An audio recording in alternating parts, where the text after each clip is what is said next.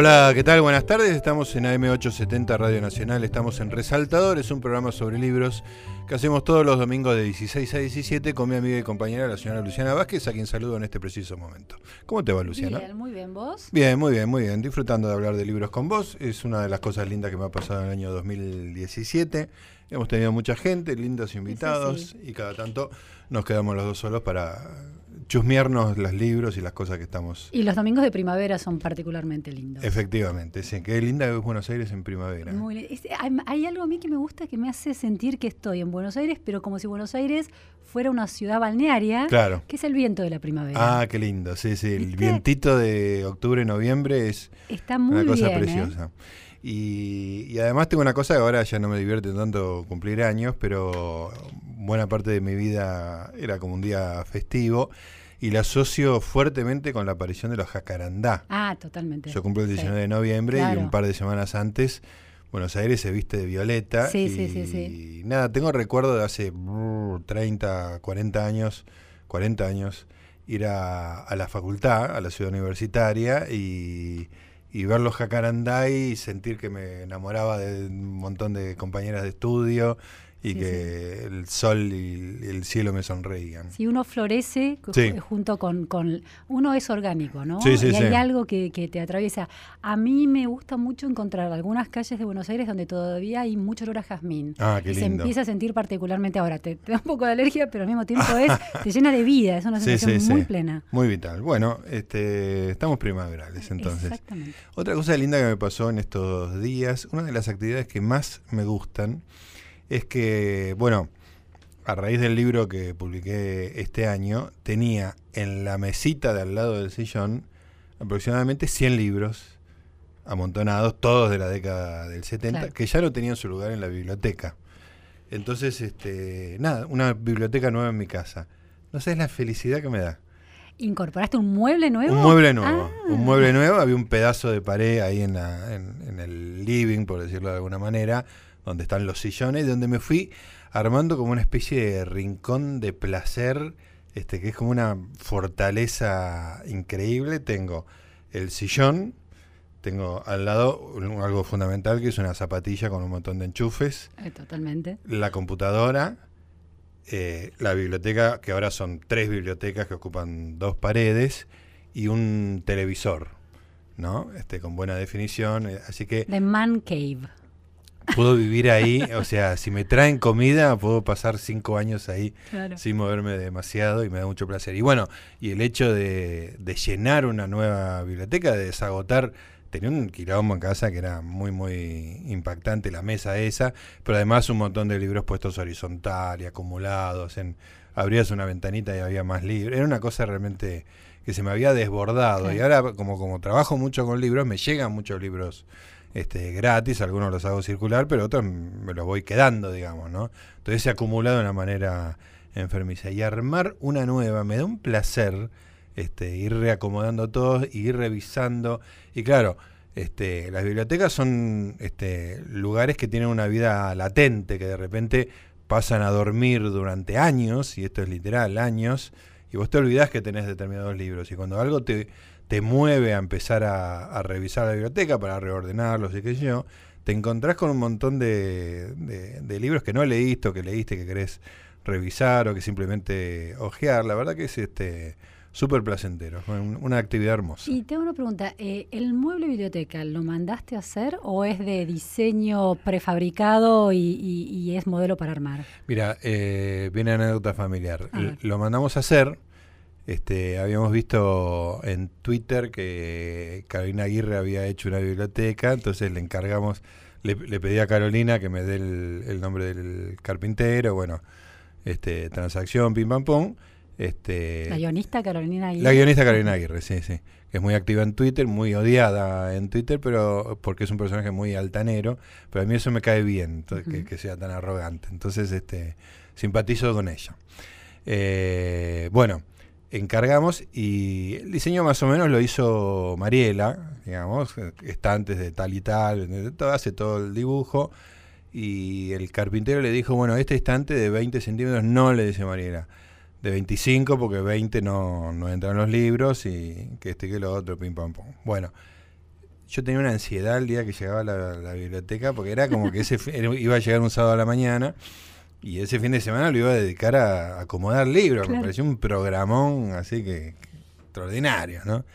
Y cuando llega, veo y veo que los estantes, tenía dos estantes grandes, pero demasiado grandes. Y el estante intermedio es demasiado pequeño. Ah, problema de medida. Me fijo y no entra un libro. Ajá. Me fijo la medición y tenía 20 centímetros y no 25. El del medio. El del medio. Sí. ¿Y entonces? No, la desilusión era enorme, enorme. enorme. No te puedo explicar la frustración. Era como un nene que le regalan un juguete que quiere la Play, quiere la Play, que después la Play no anda. Sí, sí, sí. O que pertenece es de otro, de otro formato y vos no lo puedes usar, ese tipo de cosas. Este, nada, le María le, le, avisa rápido al carpintero y el carpintero le dice, uy, qué macana, me estoy yendo en este momento de vacaciones, no tiene arreglo. No se podían cambiar los estantes porque era todo unido de una manera que no, no había manera. Me estoy eh, preocupando, ¿qué pasó? Te devuelvo parte de la plata, dice el tipo. Este, nada, no, no, no, había plan B, no había forma de, Y que te devolviera la plata tampoco era una compensación que a vos te dejara tranquilo, ¿no? Hasta que ¿Hasta qué?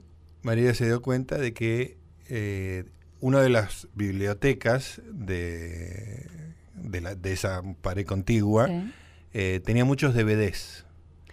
Ah, el estante de los DVDs. Que entraban perfecto. Entonces pasó a ser el estante de los DVDs y se desocupó parte de la biblioteca. Y además nos devolvió algo de plata. Bastante poca. Era voluntad del tipo, fue bastante poca, hay que decir. Ahí hubo que esperar dos semanas porque se fue de vacaciones y desapareció. Pero como ya le habíamos resuelto el tema del uso, este, que al principio era muy deprimente porque no encontrás libros, libros chiquititos para ocupar dos metros de biblioteca, ¿viste? No hay, no hay manera. Sí, además algo que haces de, de, cero y que lo planeas, que lo medís. Que es, un, es un pecado increíble que eso salga mal. Sí, una frustración enorme. Tremendo, tremendo. Pero bueno, pusimos ahí los, los DVDs y, ya, y ya como soy positivo y siempre digo, bueno, ya está. si no tiene solución no es un problema.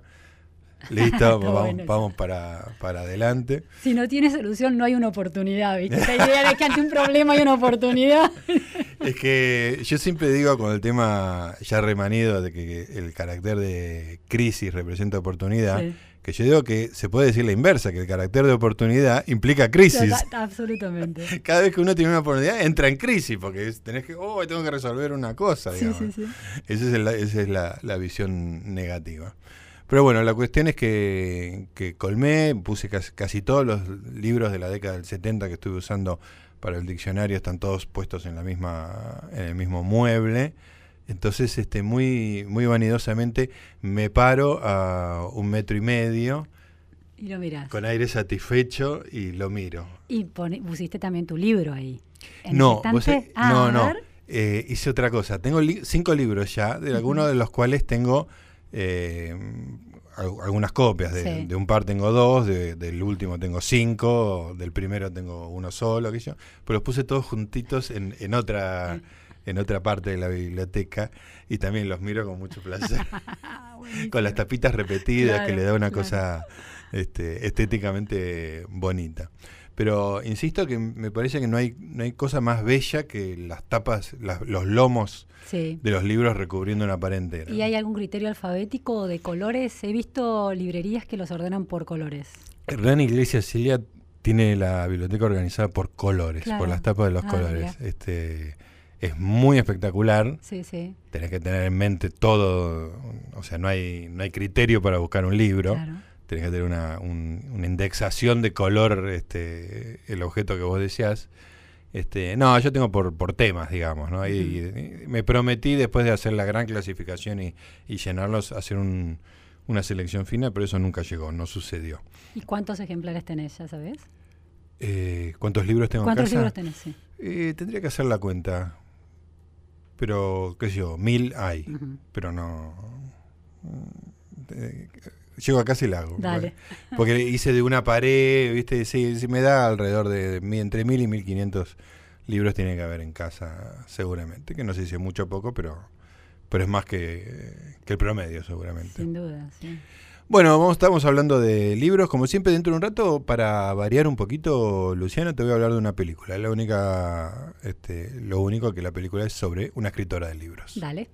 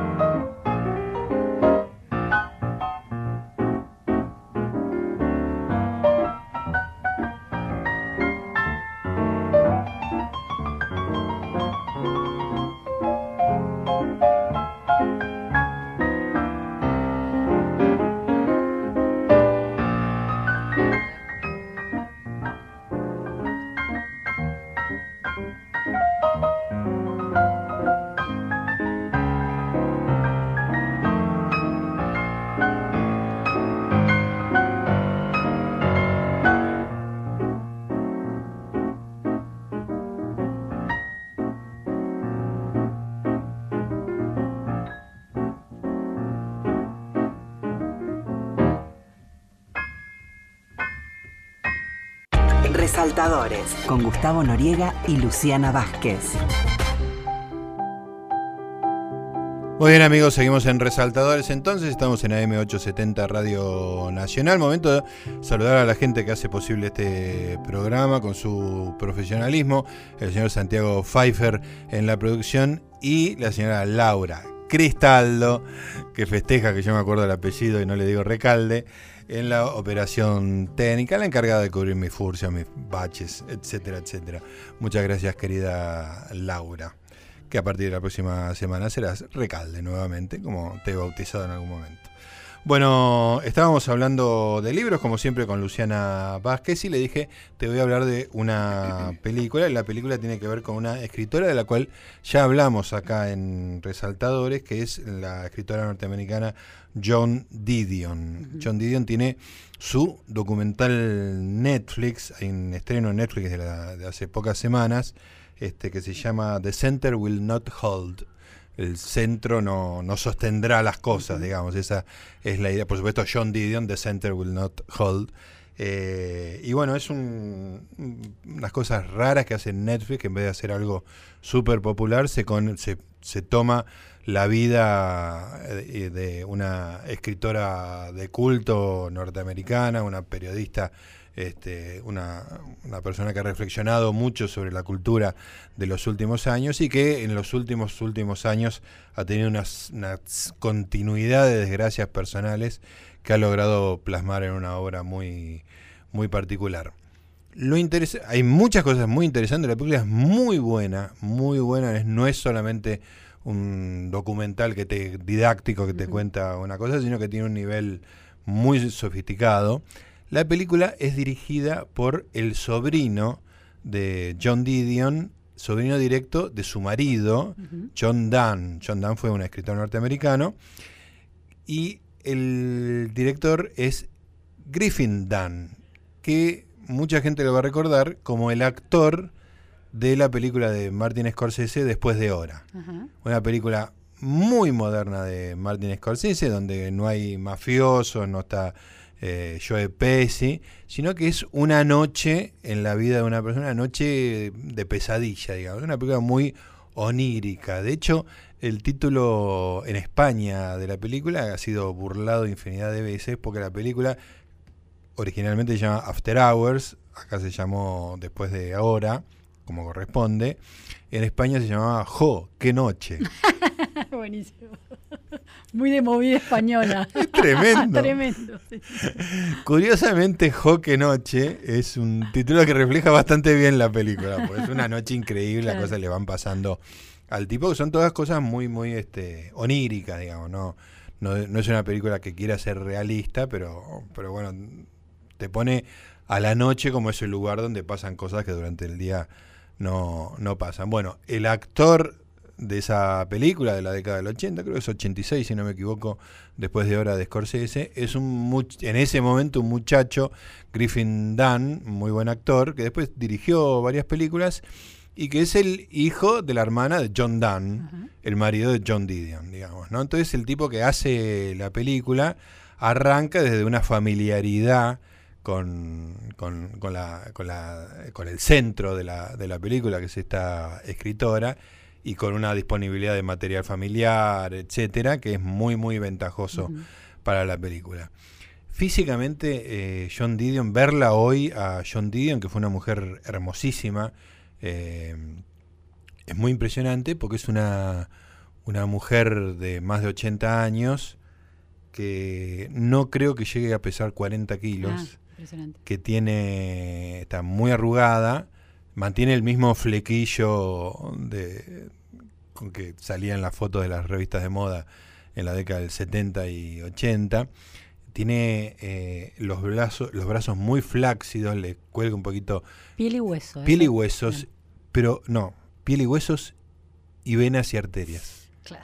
Que, están, que le sobresalen de una manera increíble, increíble. Entonces es como un espectáculo sí, anatómico casi, lección de anatomía. Tremendo, ¿no? Porque digamos, lo que uno va a ver es el desarrollo de una vida, cómo esa vida termina muy dramáticamente, digamos, para sus seres queridos. Esa historia te la, ya la conocimos en su momento, pero te la voy a eh, recordar, pero en, en, su cuerpo, su cuerpo mm, macilento, muy, muy frágil, es un mapa de, del recorrido de la vida, digamos, ¿no? Es muy, muy impresionante. Y de hecho yo creo que tiene algún tipo de enfermedad. Estuve revisando una biografía de, de John Didion donde se habla de una esclerosis múltiple, porque tiene un movimiento de brazos, yo pensé Parkinson en su momento, pero al mismo tiempo le da una gestualidad increíble, increíble.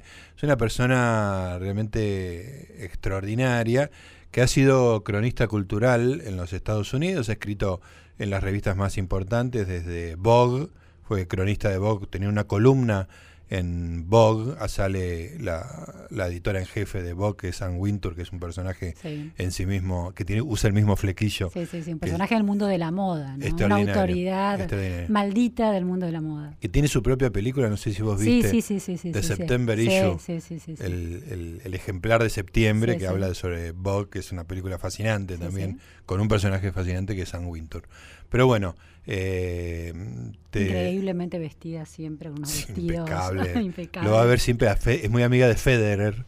Ah, Anne Wintour y, la va a ver con los anteojos oscuros, el flequillazo, sombrero, toda muy como, como es ella, digamos. Bueno, pero su amiga, eh, John Didion, te decía, escribió mucho tiempo en Vogue, tuvo columna en Vogue, y después escribió en todas las revistas norteamericanas este, dignas de ser destacadas, como el New Yorker, el New York Review of Books, o sea, es una autoridad de la cultura norteamericana muy, muy, muy fuerte, muy interesante, que, tiene varios libros que, se dividen en dos, digamos. Tiene varias novelas, pero también tiene muchas recopilaciones de artículos, de esos artículos de non-fiction, artículos periodísticos que de alguna manera reflejan toda una época en los Estados Unidos. Y de hecho, en la película está bien reflejado. Eh, ella es de Sacramento, del estado de California, y vivió con mucha intensidad el Flower Power, el verano del amor de Summer of Love, con el hipismo.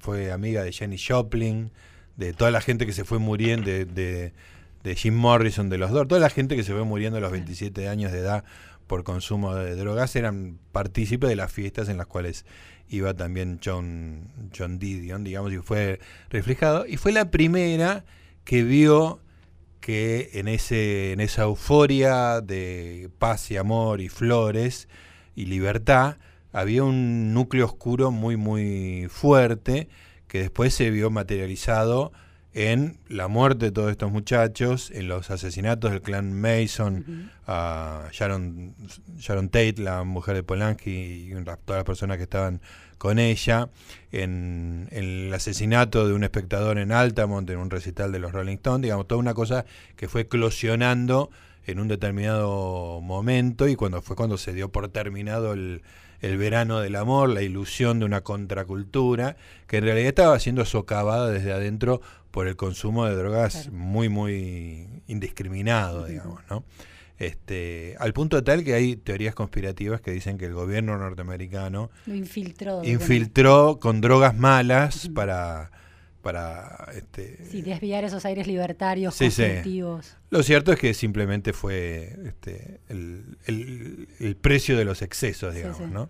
Bueno, John Didion, como te decía, fue una de las primeras que, vio los efectos del exceso de las drogas con sus propios ojos. Este, la imagen de una nena con los labios blancos, una nena de 5 años adicta al ácido lisérgico. ¿no? dices, en, en, la película aparece ella diciendo, son esas cosas que te, que te hacen periodista, digamos, estar presente ahí. A veces son cosas extraordinariamente buenas y otras, como en este caso, extraordinariamente malas, pero son el haber presenciado eso es darte cuenta de algo, ser testigo de una... Exactamente, bueno, y no solo verlo, sino también eh, leer de, de, esa, de esa imagen una señal de un fracaso extraordinario, ¿no? Bueno, después siguió escribiendo, después ella se mudó de, de primero Sacramento, después vivió en Malibú, en la costa atlántica de los Estados Unidos, y terminó como corresponde en, en Nueva York, digamos, con la inteligencia norteamericana más refinada en la costa este, donde desarrolla su actividad desde hace mucho mucho tiempo. Es la mudanza de la madurez, ¿no? Exactamente. Del sol de California a Exactamente. los intelectuales. A su departamento con una gran biblioteca, fuego, el, leño, etcétera, etcétera. Quien pudiera. Sí. Bueno, pero termina muy trágicamente. Después en el próximo bloque te voy a estar contando cuáles fueron los últimos episodios que derivaron en las últimas obras de, John Didion y cómo eso se ve en, en la película una excelente película que está al alcance de todo el mundo en Netflix, se llama John Didion. The Center Will Not Hold. El centro no sostendrá este, la película sobre esta escritora en Netflix.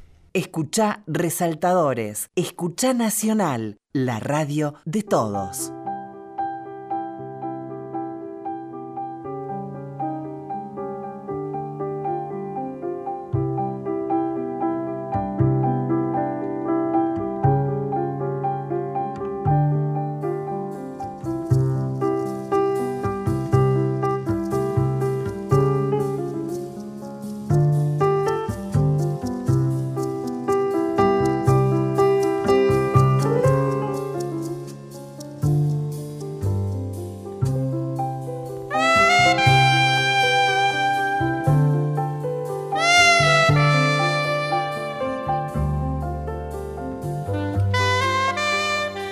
Seguimos conversando de libros con la señora Luciana Vázquez.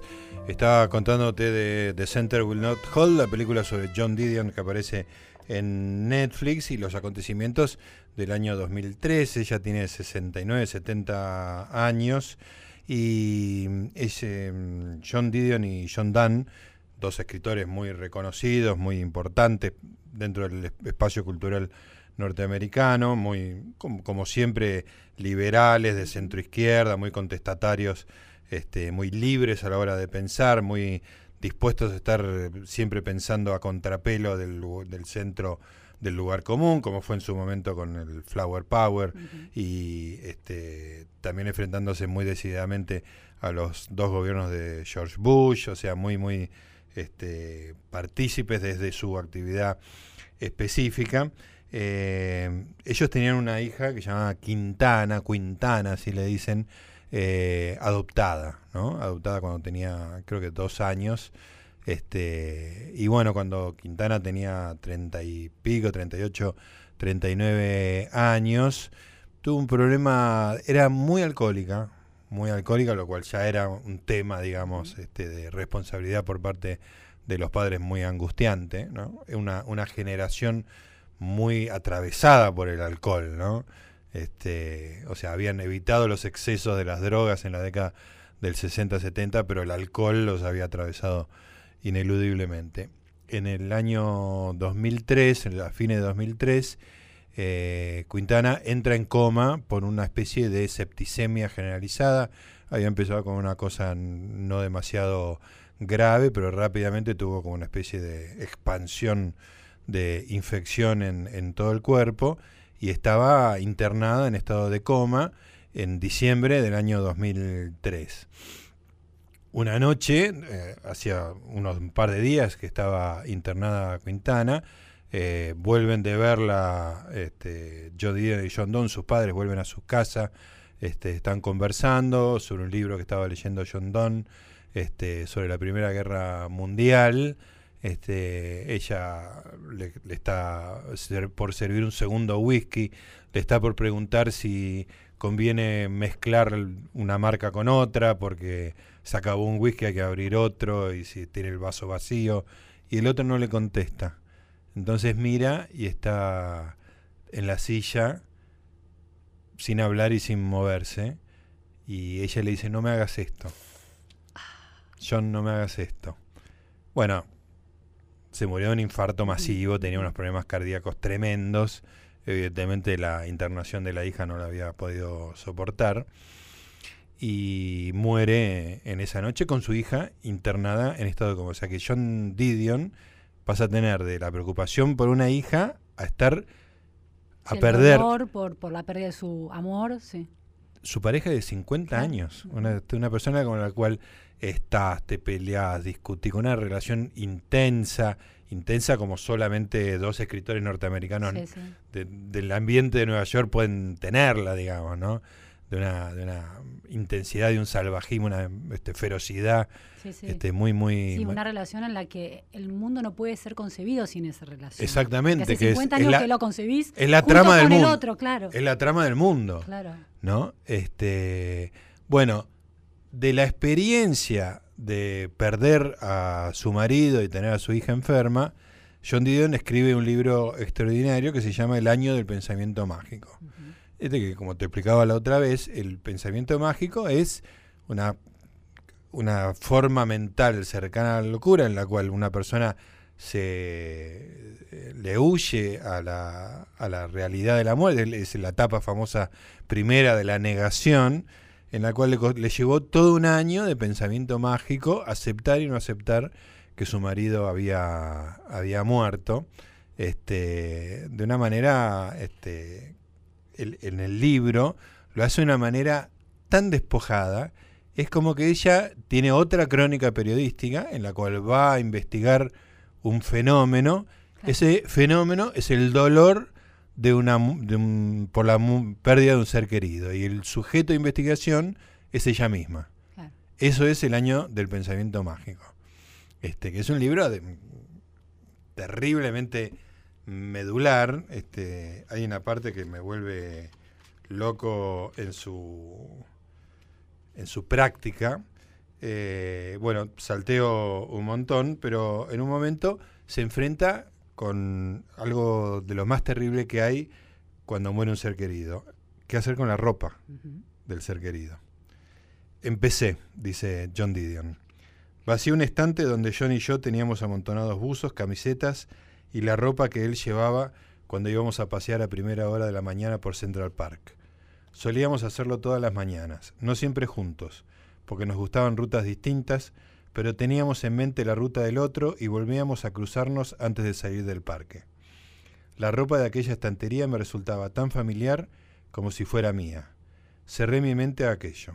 Separé ciertas cosas, un buzo descolorido con el que yo lo recordaba en particular, una camiseta del Canyon Ranch que Quintana le había traído de Arizona, pero la mayoría de lo que había en aquel instante lo metí en bolsas y luego llevé las bolsas a la iglesia episcopal de St. James, que estaba al otro lado de la calle. Envalentonada, abrí un armario y llené más bolsas. Zapatillas deportivas New Balance, zapatos para toda ocasión, pantalones cortos de Brooks Brothers y bolsa tras bolsa de medias. Nuevamente llevé las bolsas a St. James. Un día, luego de unas semanas, agarré más bolsas y me fui al despacho de John, que era donde él guardaba su ropa. Todavía no estaba preparada para enfrentarme a los trajes, camisas y sacos, pero sí pensé que podía encargarme de los zapatos que quedaban, lo cual era un principio. Me detuve en la puerta de la habitación. No pude dar el resto de sus zapatos. Me quedé allí un momento plantada y entonces me di cuenta de por qué. Si John quería volver, le iban a hacer falta zapatos. El ser consciente de esta idea no le erradicó en absoluto. Todavía no he intentado averiguar, por ejemplo, deshaciéndome de los zapatos, si la idea ha perdido su poder. Es un párrafo tremendo, tremendo, tremendo. pensamiento mágico, ¿no? Es el pensamiento mágico, que si, si vos eh, disponés de los zapatos, lo terminás de matar. Claro. Ahí ya no hay retorno. Sí, sí. Este, y me gusta mucho esa, esa forma tan concreta de demostrar la interconexión y simbiosis de dos personas que salían a caminar por el Central Park, tomaban rutas distintas y después se encontraban. Se encontraban, porque sabían que se iban a encontrar. Sí, y la rutina de la ropa de entre casa, ¿no? Para un, estante con la ropa que era para ir a pasear a la mañana al Central Park. Al Central Park. Bueno, de, estas cosas está llena el libro. Eh, está todo el tiempo pensando que de qué manera sus actos influyen en, el marido, que ya murió. Cuando accede que hagan la autopsia, piensa, si se hace la autopsia se va a saber de qué murió y se va a poder arreglar eso. Metiéndose en un loop de tiempo y causa y efecto. De autoengaño este, muy sofisticado. Muy sofisticado. Bueno, el, el, el, libro es el año entero en donde él, ella y ella le lleva un año escribir el libro. Eh, y ella dice, tengo que terminarlo antes del año porque después eh, John habrá muerto el año anterior, no el último año, sino el año anterior, y ya va a ser una cosa que se va disolviendo con el tiempo. Tiene que ser ahora esto, ¿no? Cuando murió, eh, ahora hace unos meses, digamos, ¿no? Ahora, eso también es un escritor, ¿no? La idea de un de un dolor, una experiencia tan extrema, y está listo para escribirlo. Escribirlo le, representa algo. Exactamente. O sea, convierte el, sufrimiento en una cosa concreta para compartir este, con la gente. Bueno, la película te muestra, te muestra esto, te muestra lo que pasó después que la muerte de Quintana. Quintana se recupera de ese coma. Le, le, cuentan que su padre murió, esperan para velar al padre a que ella se recupere y pudiera estar pero evidentemente tiene una salud muy, muy, muy resquebrajada. Viaja a Malibú, piensan en volver a Malibú, a la costa, para, para que ella se vaya recuperando. Y en el aeropuerto se cae, se golpea la cabeza y tiene, entra en coma de nuevo.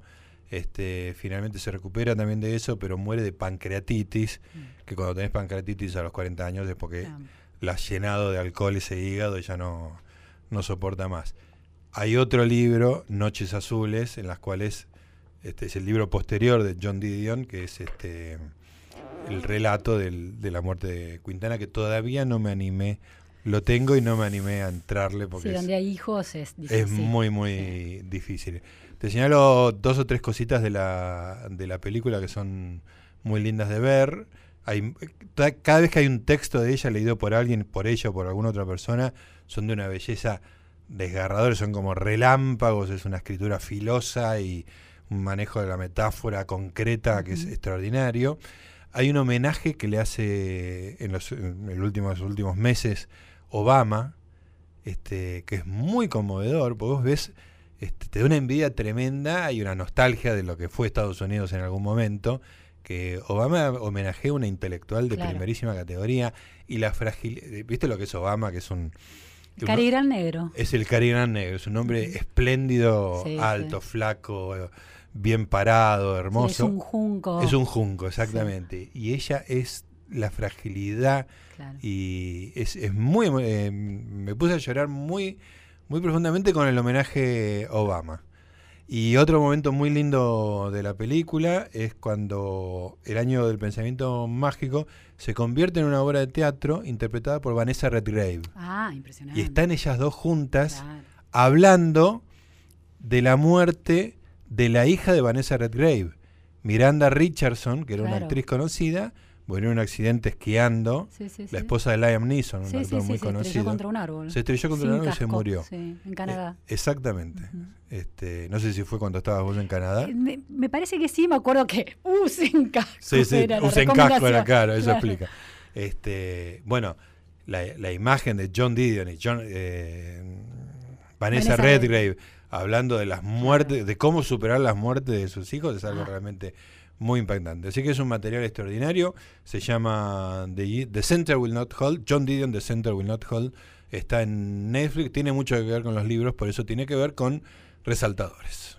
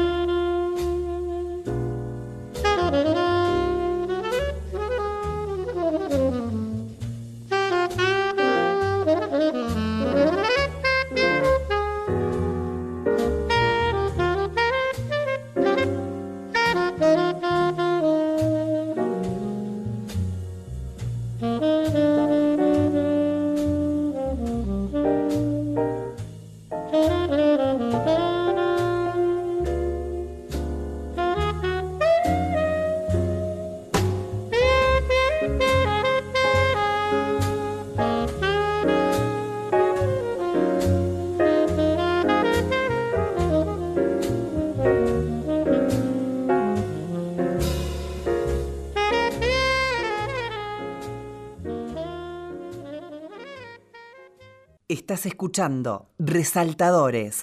Estás escuchando Nacional.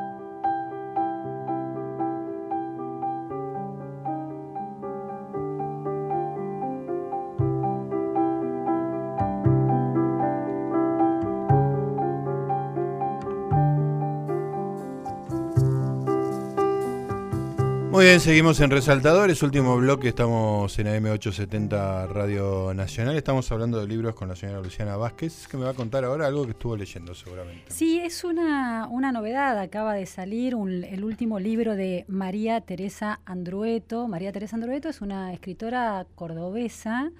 Eh, es una escritora muy relevante, menos conocida para el público general, tan relevante que en 2012 se ganó lo que se considera el premio Nobel en literatura infantil y juvenil, que es el Hans Christian Andersen. Claro. muy, muy reconocida en todo el mundo. una pregunta curiosa, ¿es plata también como el Nobel? No, la verdad que no sé. Hay que averiguarlo. sí, no lo sé. Me parece que no, que no, no, no les entregan ah, un millón, pero, pero porque, porque se, sería más conocida si fuera así, ¿no? Pero, pero es un súper premio y mm, es una autora de novelas, de libros de cuentos, eh, de novelas cortas, leída por jóvenes, por chicos y por grandes. Es muy crossover en, el tipo de lector que tiene. Ha sido docente de escuela primaria, secundaria, forma maestros, enseña cómo enseñar la literatura, enseña escritura. Un personaje muy interesante para, para leer sus entrevistas también, el concepto, la idea de qué cuál es la relación de un maestro con sus alumnos a la hora de acercarse a la literatura y cuál es la relación de un escritor en relación a la literatura. Hay una idea muy interesante que es, dice que son, son como movimientos opuestos. El maestro eh, tiene que acercar a un, a un alumno, a, a, un chico, a un joven, a la literatura a partir de una construcción edificante. Es decir, hay un valor didáctico, pedagógico y casi moral en el acercamiento de eso.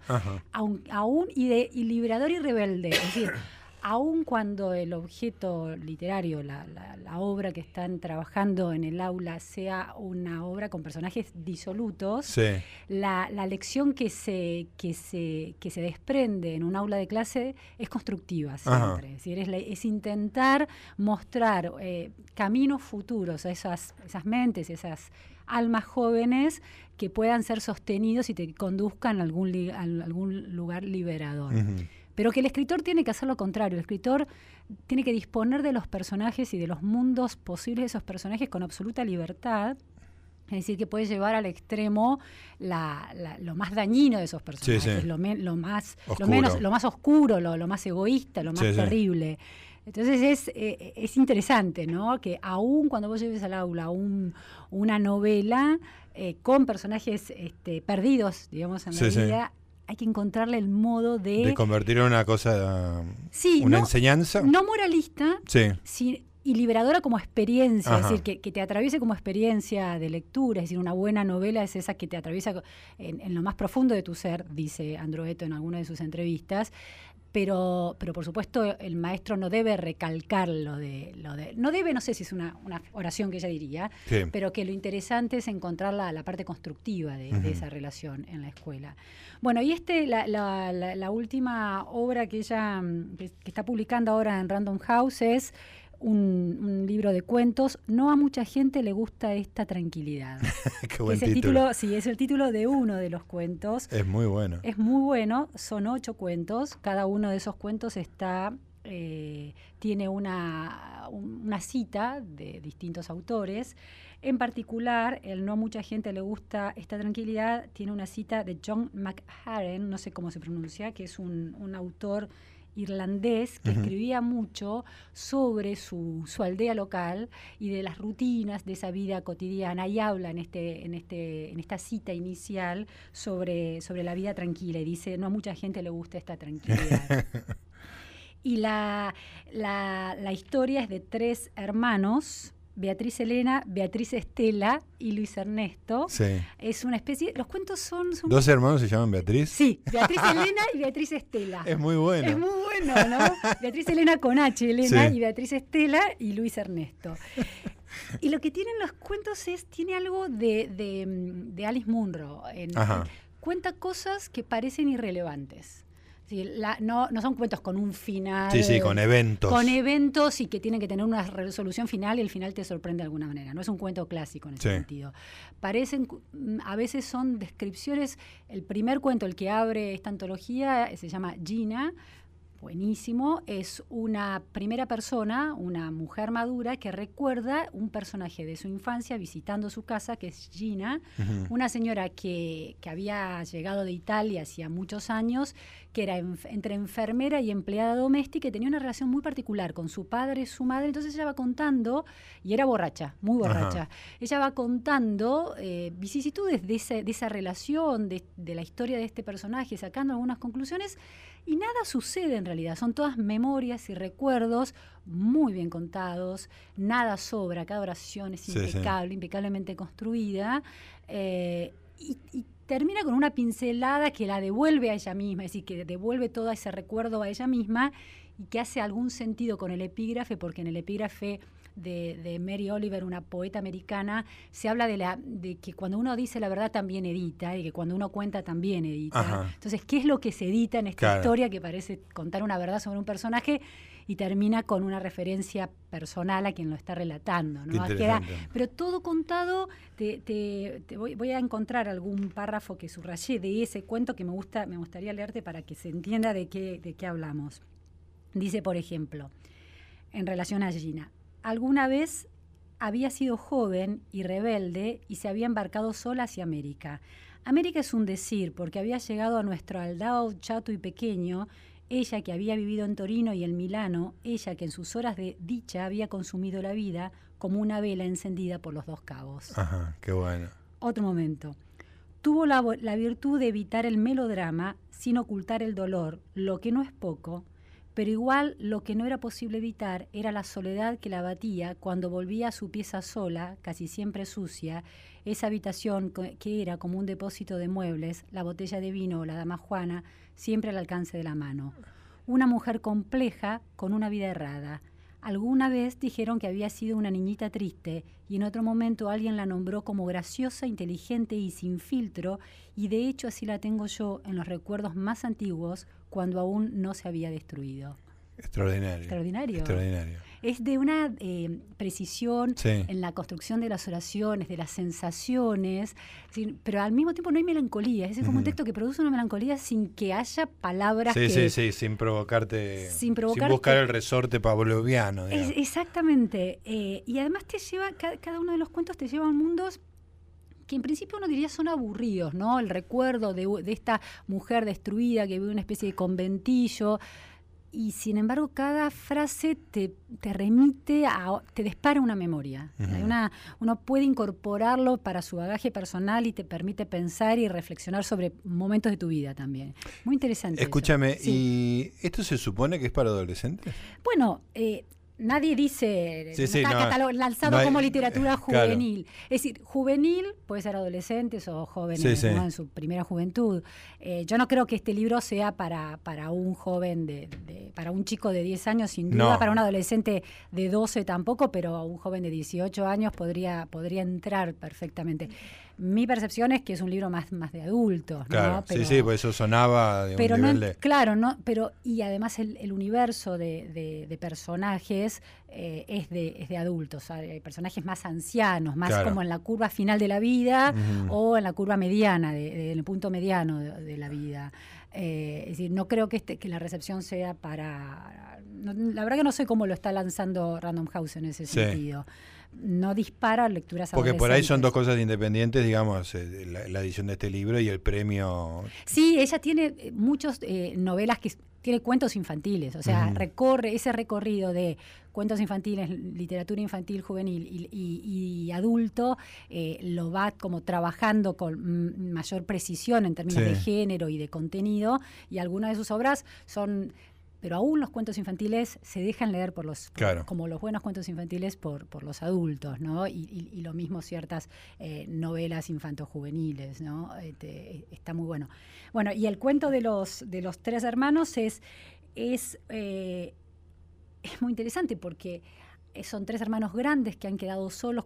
la madre muere en algún momento, mm, ya chicos ellos, el padre decide que van a vivir aislados en el medio del campo, como estaban ya viviendo, y las hermanas hacen un poco cargo de esa situación, se, convierten en las madres de su hermano. Eh, y el, cuento abre con la internación y muerte de eh, Beatriz Elena. Una de las Beatrices. Claro, y Beatriz Estela, que queda a cargo de todo.